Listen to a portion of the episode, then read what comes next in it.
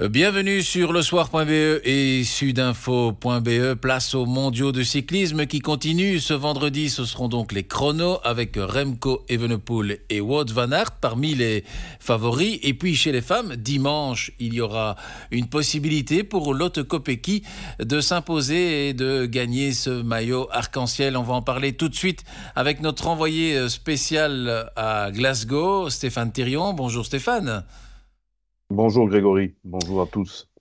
Alors on commence dans l'ordre. Euh, vendredi, ce seront donc les chronos avec euh, Remco Evenepoel et Wout van Aert qui vont devoir euh, bah, oublier la déception de dimanche dernier, battu par un, Mathieu Van Der Poel stratosphérique. Wout van Aert qui a dû se contenter de l'argent et Remco qui a un peu, on va dire, laissé tomber la fin de la course et qui se concentre maintenant sur, sur ce chrono. Alors qui est le favori euh, euh, dans ce chrono entre ces deux Belges Lequel est le mieux placé Et dans quel état d'esprit aussi, surtout, se trouve avant ce chrono euh, Remco Evenepoel et Wout van Aert? Bah, Écoutez, il y a beaucoup de questions en même temps dans, votre question. D'abord, moi, je n'ai pas perçu de déception dans, ni chez Wout van Aert ni chez Remco Evenepoel après la course en ligne parce que euh, ils ont accompli une course euh, splendide. Ils sont simplement tombés sur plus fort qu'eux. C'était une course homme contre homme euh, à 60 km de l'arrivée. Dans ces cas-là, bien, le plus frais, le plus chanceux, le plus tout ce que vous voulez l'emporte. simplement, Wout van Aert avait peut-être uniquement des regrets à avoir sur la manière dont il a couru, trop, trop généreuse comme, comme d'ordinaire. Mais du coup, dès lundi, ils ont débranché la prise route pour rebrancher la prise chrono, ce n'est pas du tout le même exercice, on ne va pas rentrer dans tous les détails techniques, mais on change de vélo, on prend un vélo de chronomètre, donc euh, un vélo plus léger sur lequel il faut s'entraîner, sur lequel ils se sont entraînés tous les jours, et aujourd'hui, enfin bon, je ne sais pas euh, si nos auditeurs, euh, à quelle heure nos auditeurs entendront ceci, mais ils ont reconnu, ils reconnaissaient le circuit jeudi matin, et surtout ils ont été très attentifs à la prestation d'Alex Segart, qui, chez les Espoirs, rêvait d'une médaille jeudi. Donc, par rapport à ça, ce sont des références très intéressantes. Alors, des deux, entre de Wout et, Remco, sur une longue distance comme celle-ci, le sélectionneur euh, Sven Vanturenot prétend que c'est Remco le plus avantagé, je pense qu'il a raison par rapport à, à, ce que les deux coureurs ont démontré cette saison dans les contre-la-montre. Remco a participé à davantage Remco que Wout, qui lui, dans son équipe, a un rôle euh, particulier en, faveur de ses leaders, ce qui n'est pas le cas de Remco Evenepoel, qui est lui-même leader dans sa formation. C'est très différent, évidemment. Et quelles sont justement les, particularités de, cette, euh, de ce chrono, de ce parcours euh? Alors, il est, absolument splendide. J'ai eu l'occasion de le voir euh, mardi, pardon. On mélange un peu les jours à force. Et il est vraiment très beau. C'est un, un chrono pour pur rouleur très roulant. Dans la première moitié, c'est pratiquement tout droit avec euh, quelques virages, mais rien, rien d'affolant, rien à voir avec les, les virages du circuit urbain de Glasgow. Il y a deux, trois petites bosses qui ne sont pas qui sont absolument abordables, même sur le grand plateau. Et ça se termine par contre dans une montée d'un kilomètre dans le centre de Stirling sur des pavés. Donc euh, croisons les doigts pour qu'il ne pleuve pas. Mais bon, cette côte est tellement courte les coureurs vont l'aborder sans doute à fond, donc l'effort consenti là ne sera pas énorme, mais en, de manière générale, c'est vraiment un contre-la-montre pour les, spécialistes, comme on, appelle ça. Et on entend par spécialistes ceux qui sont euh, euh, les, rouleurs purs et durs, euh, pas comme on a vu autour, par exemple, un duel Vingegaard-Pogacar dans un contre-la-montre, c'est pas du tout la même chose. Ici, ce sera vraiment une affaire qui s'expliquera entre le, les, grands coureurs de renom dans cette spécialité. Les Belges sont comme sur la route, hein, euh, parmi, les, parmi les favoris. On, s'attend forcément à voir Remco et Wout van Aert sur, euh, sur, ces, sur ce podium. Mais quels sont finalement les principaux concurrents euh, des Belges? Ben, Toujours les mêmes. Hein. Ça fait quelques années qu'ils se retrouvent là. Je me rappelle le, contre la montre de Louvain, chez nous, enfin c'était à Bruges, pardon, chez nous en 2021, au championnat du monde, et c'était un parcours qui ressemblait un peu celui-ci, euh, si vous vous souvenez, le long des, mhm. canaux euh, près de la mer du Nord, et euh, c'est Filippo Ganna, double champion du monde, recordman de l'heure, donc vous voyez, on est là dans la spécialité spécifique du, du gros rouleur qui s'était imposé devant euh, Wout van Aert et Remco Evenepoel. Alors, est-ce qu'on aura le même podium? Espérons-le, mais dans l'autre sens, hein, si vous voyez ce que je veux dire. Mhm. On y ajoute à ça euh, Stéphane Kung, qui est un spécialiste reconnu, lui aussi, euh, champion d'Europe euh, du, contre-la-montre. Hein. C'est un peu le même prototype que Gabarit, que, que, Ghana, pardon, un grand gabarit, 1m90, un rapport watt-puissance énorme qui peut développer des, développements, qui peut pousser des développements ahurissants. Et ce sont les deux seuls, je dirais, qui sont en mesure, je pense, de, de, battre nos compatriotes, même si dans un championnat du monde du chrono, il y a, il y a toujours des surprises. On l'a vu l'année dernière avec Tobias Foss, qu'on n'attendait absolument pas. Il y a du monde hein, dans les outsiders, comme Cavagna, par exemple, le français. Je l'ai vu aussi euh, au Tour de Wallonie, la révélation anglaise, euh, Joshua Turling, 19 ans, qui a qui n'a échoué que de quelques secondes derrière Ghana, donc pourquoi pas lui, il est chez lui, dans son pays. Donc euh, voilà, ce sont des gens pas négligés, mais euh, on retiendra peut-être en conclusion que les, quatre grands que je viens de citer, Kung, Ghana, Van Aert et Venepool, sont les favoris.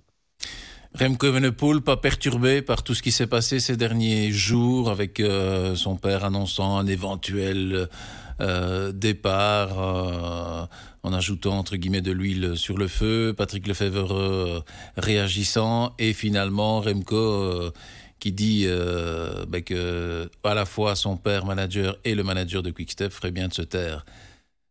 Et les journalistes aussi en hein, l'occurrence. Euh, et les journalistes aussi en l'occurrence, parce que je pense que bon, on a compris, hein, on va pas tartiner sur le sujet pendant pendant des semaines, euh, comme mhm. je l'ai écrit dans nos journaux. Euh, Remco Evenepoel a un contrat jusqu'en 2026, on va se tenir à ça.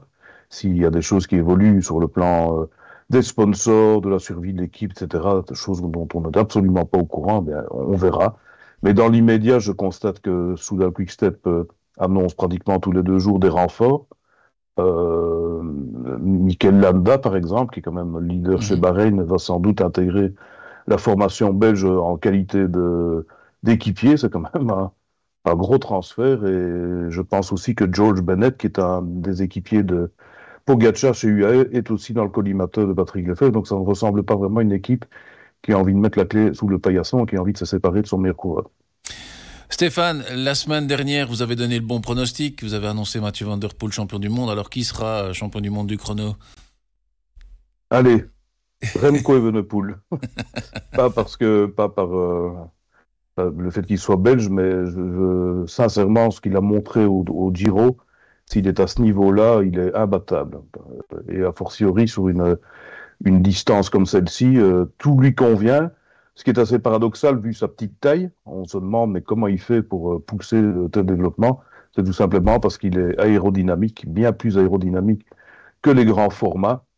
Et euh, tout ce qu'on a espéré pour lui, c'est qu'il ne pleuve pas, parce que bon, on a tous en mémoire la, sa chute au championnat de Belgique d'Erzé, après 2 km. Enfin, la chute, elle menace tout le monde, mais Ici, sur ce parcours-ci, avec euh, des parties de route qui ont été euh, macadémisées récemment, euh, s'il pleut, ça va être un carnage. Hein. Il va falloir que les, les coureurs fassent attention, ralentissent, ce n'est pas évident, ce n'est pas psychologiquement, c'est pas c'est pas gai de faire un chrono dans ces conditions-là. Donc voilà, le seul bémol c'est la pluie, mais le favori c'est Remco Evenepoel, pas le mien.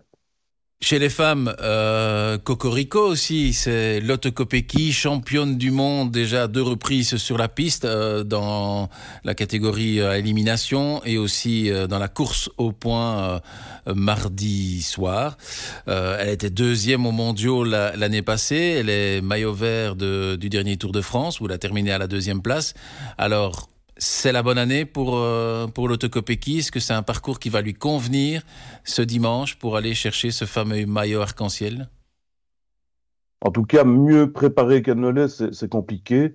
Mieux plus euphorique qu'elle ne l'est, c'est compliqué aussi. Mhm. C'est sans doute là où, le, parmi tous les cyclistes du monde, euh, hommes et femmes réunis, c'est sans doute celle qui euh, se nourrit d'un palmarès ahurissant en, en une dizaine de jours. Et la victoire appelle la victoire. Et donc, je pense que s'il n'y arrive pas de pépin, là aussi, euh, elle est une favorite clairement de la course en ligne. Le seul souci, peut-être, c'est au niveau de l'équipe. Les Hollandaises, on le sait, ont une solide équipe, mais comme elles ne s'entendent pas toujours entre elles, ce mmh. n'est pas forcément des avantages pour l'autre, qui, le circuit lui convient parfaitement. C'est un circuit, je dirais, flamand, hein, avec des pavés, des virages, un sprint sans doute à la fin, mais comme chez les hommes, ça risque de, la course risque de, prendre du mouvement assez rapidement, et donc là, ça sera vraiment force contre force. Et dans ce domaine-là, quand on voit ce qu'elle montre pour l'instant, enrichie d'une préparation euh, au Tour de France qui était formidable, euh, elle est l'archi favorite clairement dimanche. Et justement, ce seront qui les concurrentes? C'est les Hollandaises. On sait que l'année dernière, elle a été piégée euh, vraiment dans, en toute fin de course et elle s'en évolue et elle était très très très déçue en Australie. Oui, parce qu'elle pensait que Van Vleuten était blessé suite à sa chute dans le mix relais. Mm. Elle a peut-être misé là-dessus, c'était une erreur. Hein. C'est uniquement de sa faute, du coup. Mais bon, ici, sa principale rivale sera son équipière Vollering de SD Works. Mais bon, ça, c'est la même chose pour euh, chez les hommes, pour euh, des, des, coureurs qui, on peut voir l'exemple chez Soudal, par exemple, entre Alaphilippe et Evenepoel, ils sont concurrents pour le, pour le coup pendant une journée, lorsqu'il c'était le cas dimanche. Mais euh, euh, ça se court, vu le circuit qu'on a vu euh, dimanche chez les hommes, je pense que ça sera encore plus en individualité que chez les hommes avec les, femmes, parce que le niveau euh, des petites nations est tellement bas, il faut oser le dire, que ça va être vite un peloton disséminé. Je ne sais pas si on pourra encore parler de peloton après deux, trois tours. Dernière question, Stéphane, euh, par rapport à, cette course. Est-ce que Lotte n'a pas perdu aussi beaucoup d'énergie en participant à, à, toutes ces courses sur la piste où elle est, comme je viens de l'expliquer, euh, euh, deux fois championne du monde? Non, non, parce que justement, là, ça, permet à la, championne de se concentrer sur euh, d'autres objectifs, euh, plutôt que d'aller s'entraîner dehors par des temps, par une météo qui n'est pas toujours favorable. Ici, elle, elle s'applique à, à enrichir son palmarès, à faire des sprints, justement, parce que, bon, le, sprint sur la piste, par exemple, dans les Madison d'hier, eh c'est une répétition magnifique à un sprint sur la route. Donc même si le vélo est forcément différent, mais pour elle, euh, elle ne perd absolument pas son temps, ne perd pas de l'énergie, et puis la course n'est que dimanche, on est mercredi. Mmh. Donc euh, elle a le temps euh, vraiment de se préparer mentalement à cela, alors que physiquement, elle est clairement prête. Merci Stéphane et on continuera à vous suivre et à suivre ces mondiaux de cyclisme sur nos différentes plateformes, aussi bien sur le soir.be que sur sudinfo.be.